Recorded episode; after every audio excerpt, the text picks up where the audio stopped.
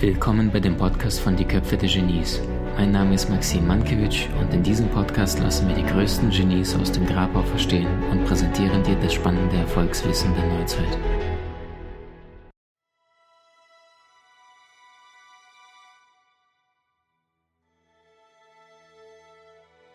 Wenn du auf deine aktuelle Lebenssituation schaust. Also ich meine, ein Mann, der ähm, im westlichen Sinne erfolgreich war, ja, vorher Konzern, dann 42 Ausstieg, dann Seelenreise, noch tiefer. Wahrscheinlich hast du es vorher privat gemacht, weiß ich jetzt nicht. Mit 42 gab es da so einen Cut für dich oder sagst du, dass es war immer unter der Oberfläche, dieses spirituelle, jetzt will ich komplett aufmachen, aber du hast dir die Zeit nicht genommen? Äh, nein, ich habe nicht die Zeit nicht genommen. Es war alles von Kindheit bis später, in der, inklusive Wirtschaft, alles sehr, sehr, sehr sinnvoll und von oben geplant. Das war mein Seelenplan. Ich, habe, kann mich erinnern, dass ich Spaziergänge mit acht Jahren allein gemacht habe am Fluss des Sieg entlang, mit acht, sieben, acht, neun Jahren. Ich kann mich erinnern, dass mir eine Stimme sagte, also mit dir habe ich was Besonderes vor und habe gesagt, alles klar, machen wir. Ähm, ich hab, kann mich erinnern an spirituelle Situationen während des Klosterinternats zwischen 10 und 13. Dort war ich in Holland und bin freiwillig dahin und äh, kann mich erinnern, dass ich nachts aus dem Bett mich in die Kapelle geschlichen habe, weil da so eine tolle Atmosphäre war mit Mutter Maria. Also das war von vornherein und dann aber durch Krisenzeit im Tagesgymnasium, wo ich dauernd nur negative, als ich vom Internat wegging, äh, Niederlagen, Enttäuschungen hatte, habe ich das ein bisschen vergessen. Mhm. Und habe dann versucht, eben durch diese Niederlagen Anerkennung zu bekommen, durch Leistung. Es klappt am Tagesgymnasium dann nicht. Und dann habe ich mit 17 die Lehre angefangen und ab da ging es eigentlich leist oder erfolgsmäßig nur aufwärts. Danach habe ich eigentlich keine Niederlage oder sowas erlitten. Und da bin ich sehr, sehr dankbar. Aber heute kann ich nicht sagen, mit 42 fing mein eigentliches Leben an, sondern das davor war es genauso. Mein Herz ist immer für die Menschen da gewesen, auch als Marketingdirektor. Ich wollte immer, dass die Mitarbeiter ja, happy sind für Klima, habe ich mich sehr interessiert. Wie kann man Klima äh, gestalten? Deswegen liebt man die, die Arbeit, die Welt der Arbeit auch sehr am Herzen. Man kann sie leider nicht aufteilen in viele Dinge. Ich mache ja auch Wirtschaftsseminare. Ähm, und da geht es fast nur um das Zwischenmenschliche, nicht nur um äh, Konflikte. Aber das Zentrale ist, ich sage, jeder Mensch und jede Firma ist in der Lage, sich auf die Beziehung, die zwischenmenschlichen Beziehungen in einem Arbeitsumfeld zu konzentrieren, die sind wesentlich wichtiger als das, was du tust. Ob du ITler bist, Vertriebler oder sonst was. Das Wichtige ist, wer du bist, was du ausstrahlst, was du über die Menschen denkst, deine Kollegen, Kunden, Chefs und so weiter. Und das bestimmt dein Glück und auch deinen sogenannten Erfolg. Ja, dass wir wieder Freude an der Arbeit finden, ist mir ein sehr, sehr wichtiges Thema, weil wir haben den Bezug zur Arbeit verloren, wir haben die Arbeit missbraucht, wir haben das Herz zugemacht, was Arbeit angeht und das wird sich auch wie die Beziehungswelt in den nächsten Jahren ändern. Und das wird schneller passieren, als wir denken. Und Corona ist ein wichtiger Auslöser, dem wir noch sehr dankbar sein werden für den Wandel. Mhm. Wunderschön. Also ich würde mal gerne ein bisschen den Robert Betz äh, Rituale, äh, praktisches äh, Gestalten deines Alltags, so ein bisschen, wer ist Robert, wenn ihr auf Lesbos sitzt, Kraftort, einer, der Bücher schreibt, einer, der kreativ ist, einer, der loslässt. Also wie, wie könnten wir deinen Alltag uns vorstellen, um noch ein bisschen mehr den Robert Betz als Mensch zu fühlen? Danke, ich, ich bringe schon eine gewisse Struktur rein, aber ich habe jetzt noch etwas verändert zu früher. Meine Bücher früher, ich bin früher um 5 Uhr aufgestanden oder um halb sechs. Das habe ich erst einmal während meiner Diplomprüfung gemacht, den Vormittag gearbeitet und am Nachmittag war dann andere lockere Sachen dran. Aber seit dem Lockdown im Frühjahr hat sich da bei mir was geändert und jetzt seit 1. November ganz stark. Ich äh, wache morgens auf, oft auch um 6 Uhr. Und dann setze ich erstmal einen Liter oder zwei Liter Wasser auf mit Ingwer und äh, mache mir mal ein Ingwerwasser, lasse das eine Stunde Küche, gehe derweil barfuß auf meinen Rasen und äh, freue mich besonders, wenn er nass und kalt ist und äh, hole mir da von unten schon mal die Kraft der Erde. Schau mal in Facebook rein, poste vielleicht was oder nicht und gehe dann nochmal mit meinem Ingwerwasser und einem guten Buch ins Bett und lese mir erstmal eine Stunde was. Das ist ein weiblicherer Beginn als im Frühjahr. Oder gehe gleich am Morgen in die Sauna. Das macht auch Spaß, wenn ich merke, das tut mir auch gut. Also ein Saunagang bei 70 Grad und da ist man noch nicht müde. Ja, und dann geht es irgendwann an, nach dem Frühstück in, äh, in, an den Schreibtisch. Und dann schauen wir mal, was, was möglich ist. Es kann aber sein, dass ich um 12 Uhr schon wieder müde bin, aufs Sofa gehe und eine Stunde Mittagsschlaf mache vor oder nach dem Mittagessen.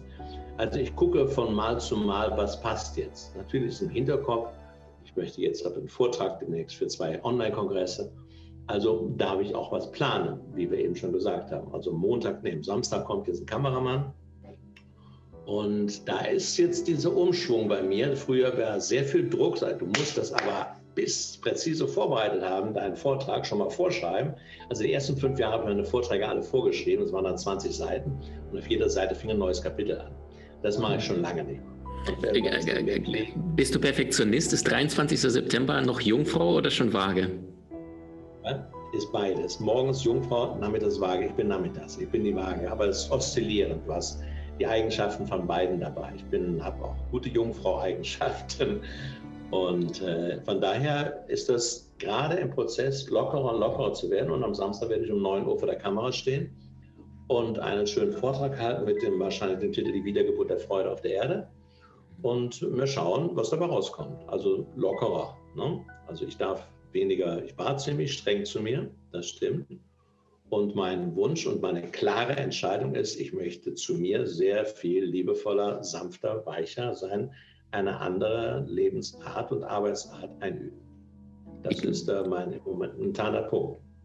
Und dann gehe ich sehr viel in die Natur. Ich gehe jeden Tag mal ein, zwei Stunden wandern oder mit dem E-Bike fahren, mal eine Runde drehen. Und im Sommer bin ich jeden Tag zweimal im Meer.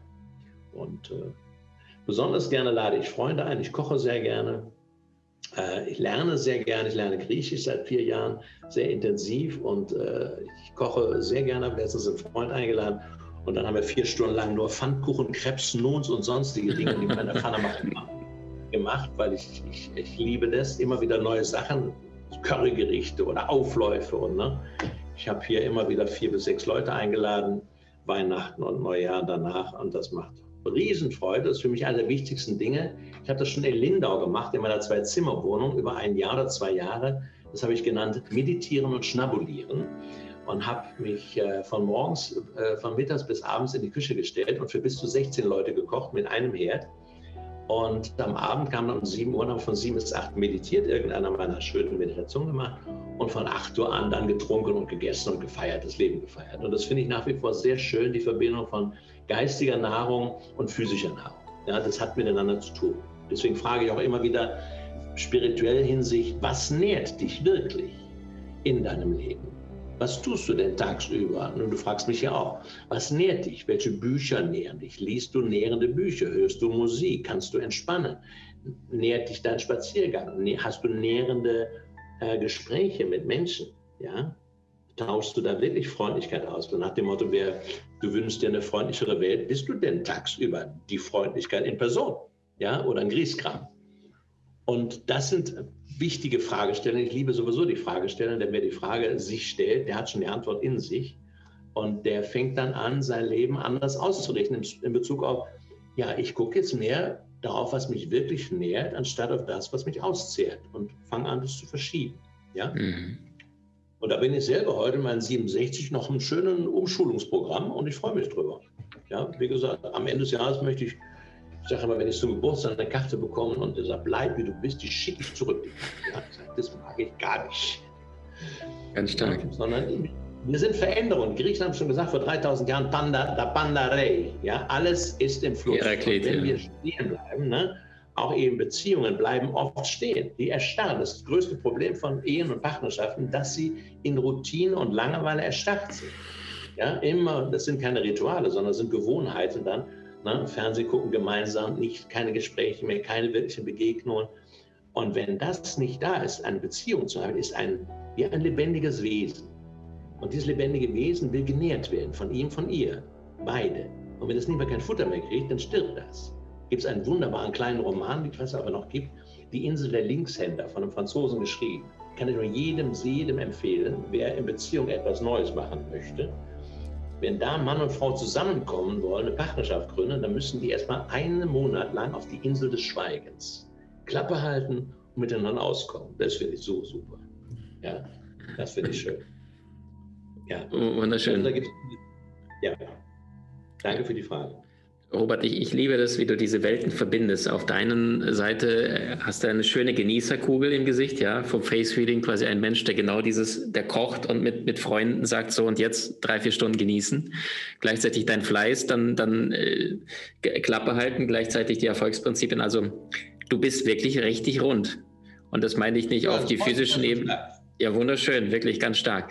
Wenn ich gebucht werde, dann bin ich für Genies da. Das heißt, ich erzähle in Unternehmen oder bei, bei Menschen, äh, wie die großen Meister getickt haben. Wenn du dir einen rauspieken könntest, der jemals gelebt hat und jetzt vielleicht nicht das, was naheliegend ist, ich sehe zwei Ikonen, äh, christliche Ikonen, sondern vielleicht jemand aus der Weltgeschichte, der aktuell lebt, wo du sagst, ein, zwei, drei Menschen, wo dich wirklich tief berührt, begeistert haben und wenn ja, warum?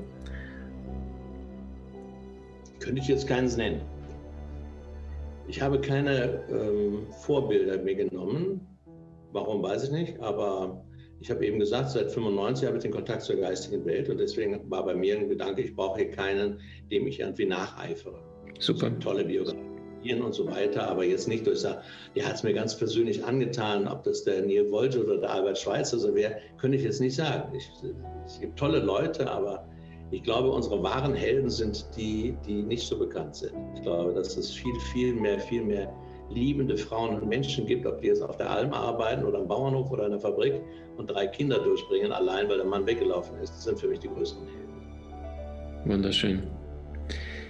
Wenn wir mal dich anschauen und ich dir jetzt die Frage stellen würde, ich, ich lerne jetzt den 10-jährigen Robert kennen, den 20, 30, 40, 50, 60-jährigen und ich stelle all diesen zehn Jahre älteren Roberts eine einzige Frage. Was bedeutet Erfolg für dich oder was möchtest du im Leben erreichen, wovon mehr, wovon weniger? Was würde der Zehnjährige bis zu dem heutigen Robert antworten, alle zehn Jahre?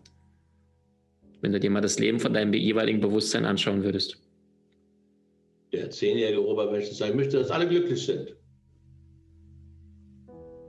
Und vielleicht kann er was dafür tun. Also der Zehnjährige hat sich schon durch die Welt gelacht. Auch dann, wenn es zu Hause wenig zu lachen gab. Der hat versucht, durch sein Lachen die Menschen glücklich zu machen. Das war meine erste Freundin, die ich hatte, mit der ich das erste Mal Sex hatte, die hat immer gesagt, hier comes the sun. Und das war programmatisch. Und dann meinst du, was der 60-Jährige dann denkt oder was der heute denkt? Nee, dann quasi, wenn ich den 20-jährigen Robert, ja, du bist schon richtig gestartet, wenn ich den jetzt fragen würde, was bedeutet für dich Erfolg, was möchtest du erreichen im Leben? Der 20-Jährige würde, glaube ich, sagen, ja, ich möchte hier meinem Vater zeigen, dass ich doch nicht doof bin und dass ich jetzt mein Abendgymnasium mache und Abitur mache, dass er keinen dummen Sohn hat, dem werde ich es mal ordentlich zeigen. War das einer deiner Antriebe, durch den Vater gepieselt worden? Dass ja, ja, ich hatte zwischen 14 und 17 sehr negativ Jahre auf dem Tagesgymnasium. Und das wollte ich mit Sicherheit wettmachen. Bin dann auch gleich nach England und Frankreich, England gefahren, um Englisch zu lernen mehr und so weiter. Der 30-Jährige, der war dann schon äh, ja, auf demselben Trip. Der ist ähm, in, die, Wirtschaft gewesen, hat PR gemacht und der, der war neugierig. Der wollte vor allen Dingen lernen, herausfinden, was kann ich denn nun mit Studium und Lehre, was kann ich denn wer bin ich leistungsmäßig, ja? Und das war ein wirkliches Tasten. Ich habe da so interessante Projekte gemacht in PR-Agenturen wie ein Patienten, Rheuma-Patientenseminar auf der Medica in Düsseldorf und solche Sachen. Das war Neugier, was ist denn in dir? Was kannst du? Ja, äh, ich hatte keine Ahnung, was ich konnte, wie die meisten Menschen die haben. Du musst erst an Aufgaben kommen und so habe ich das dann interessante Erfahrungen gemacht, bis dann eben äh, irgendwann 86 ein Angebot kam von Düsseldorf und äh, da war ich dann 35 der Befehl, 33 und äh, mit 40, ja mit 40 war schon dann das Bewusstsein, da muss es noch viel mehr geben als Leistung und Anerkennung und Kohle und sonst was. Äh, ich war da nicht unbedingt spirituell schlauer, jedenfalls subjektiv nicht mit 40. Da fingen die Panikattacken an, da hat sich meine Seele bemerkbar gemacht und da kam der Gedanke, jetzt muss aber was ändern. Und mit 50 war, habe ich mir die Augen gerieben dann, dass äh, eine Änderung so kurzer Zeit möglich ist, dass es ein Leben nach der Wirtschaft gibt und dass ich etwas entdeckt habe, wie die Vorträge und Seminare. Ich habe also auch über zehn Jahre lang jedes Wochenende, nicht jedes, aber viele Wochenendseminare gemacht, zwischen drei und 15 Leuten und das war auch ein sehr schönes Training. Äh, und da, da habe ich äh, wie ein kleiner Junge nach Neugeburt das Leben geliebt und gesagt, toll, was du kannst oder wie das ist, ja, dass da sowas auf einem ganz anderen Gebiet als in der Wirtschaft Menschen sagen, also das hat mir jetzt gut getan, die Meditation. Ja, und mit 60, äh, das war vor sieben Jahren, ähm, da war ich sozusagen, da war auch die Überlegung oder Gedanken, das ist jetzt ein bisschen viel, das hat sich ein bisschen verselbstständigt mit vielen Angestellten. Zu dem Zeitpunkt hatte ich, glaube ich, 36 Angestellte. Und da war die Gefahr, dass ich nur für die Gehälter arbeite. Und da, da habe ich auch schon gespürt, das stimmt jetzt auch nicht mehr ganz. Und da haben wir auch schon Veränderungen eingeleitet und bis heute jetzt, wir haben äh, meine Firma jetzt äh, sehr stark verkürzt. Wir haben zehn Mitarbeiter gekündigt. Nicht nur wegen Corona, sondern auch wegen Corona natürlich, aber auch weil ich diese Entscheidung getroffen habe, ähm, ruhiger zu machen und nächstes Jahr vielleicht, keine Ahnung, 10, 15 Vorträge anstatt 100 oder anstatt 60, 70. Ne? Mhm. Und da stehen wir heute und das ist für mich jetzt immer wieder, ja, es ist wie Neugeburt. Das heißt, du, der Mensch, das klingt zwar abgedroschen, wir sind in der Lage, uns selbst neu zu erfinden, auf der Basis, dass wir das Alte würdigen, was war und auch verstehen. Aber das Wichtige ist, dass jeder Mensch so einen Kompass hat in sich, sagt, was sind denn meine, was ist denn meine Himmelsrichtung, in der ich laufe? Und meine Richtung heißt, ich möchte ganz bei mir selbst ankommen. Heißt, das ist der Sinn des Lebens für mich, eine Wanderung hin zu uns selbst.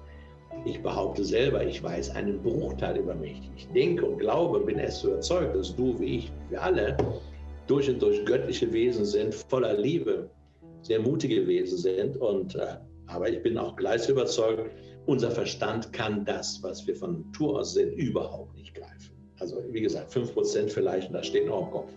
Na? Das heißt, neugierig bleiben, wer, wer bist du? Ja? Und da kann sich jemand auf den Erfolg stürzen, das ist mir egal. Ich finde, das ist viel zu kurz gegriffen und führt auf, führt auf irrtümliche Wege. Ja? Wir sollen uns dafür interessieren, wer bin ich, was ist in mir drin, was bringt mein Herz zum Singen, sage ich immer. Denn dieses Herz spricht jeden Tag zu dir und fragt dich, sag mal, stimmt das wirklich? Fühlt sich das rund, stimmig und mit Freude verbunden an, was du da lebst? In der Arbeit, in der Partnerschaft, mit deinem Körper, mit deinem Mannsein. Und das Herz spricht nicht durch Worte, sondern signalisiert uns das durch so, ja, wie eine quietschende Tür, sage ich immer. Mm, mm, mm, ja, so nach dem Motto, ne, ihr kommt aber zum Weihnachten, zum Mittagessen, zum Mittagessen, Weihnachten, ne? Ja bekommen. Ne? Das heißt, das Herz sagt, das stimmt vielleicht gar nicht. Und das, die Frage stelle ich jedem. Stimmt das? Fühlt sich das rund, stimmig und mit Freude verbunden an deine Tage? Stehst du morgens mit großer Freude aus, ja, ich freue mich auf den Tag. Ne? Das Leben schenkt dich, sich dir jeden Tag und sagt, großer Schöpfer, mach das Allerbeste aus mir. Ich schenke mich dir. Und deswegen ist das ganz eine zentrale Frage für mich, wie stehst du zu dem Leben? Wie stehst du zum Morgens aufwachen? Und wie schläfst du abends ein? Hm. Wunderschön. Robert, gibt es bestimmte Musik, die dich runterfährt, entspannt, wo du sagst, das ist für dich Lebensqualität? Oh, ich habe so viele Musikstücke hier, äh, die ich in meiner Arbeit einwähle. Ich habe so viele Sänger und äh, also das geht, das geht also eine riesen Bandbreite. Da könnte ich jetzt kaum einen rausgreifen. Von Paolo Conte bis Enya geht das. Ja, das ist so viel klassische Musik. Ich habe hier morgens immer meine, meine CD an. Erstmal Mozart, morgens die erste Stunde ist meistens Mozart.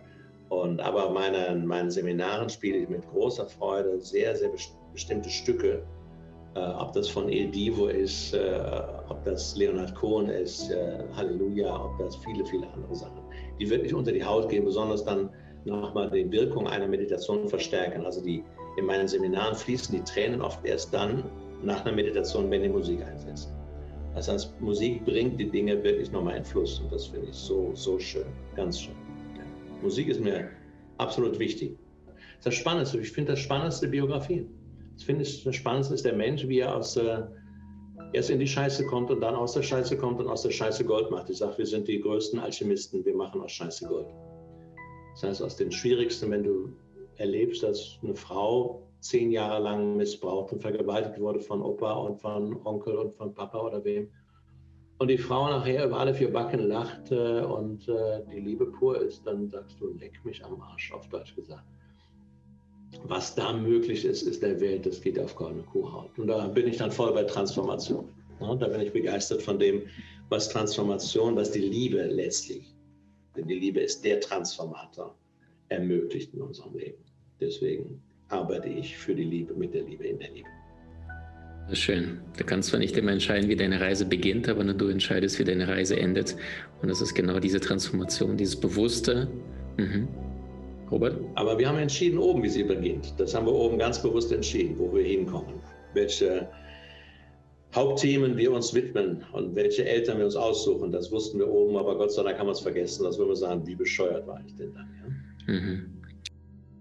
Wie genial bist du wirklich? Trainiere deine Fähigkeiten und erlange deine Meisterschaft mit den außergewöhnlichen Videokursen aus unserer Online-Akademie unter köpfe-der-genies.com.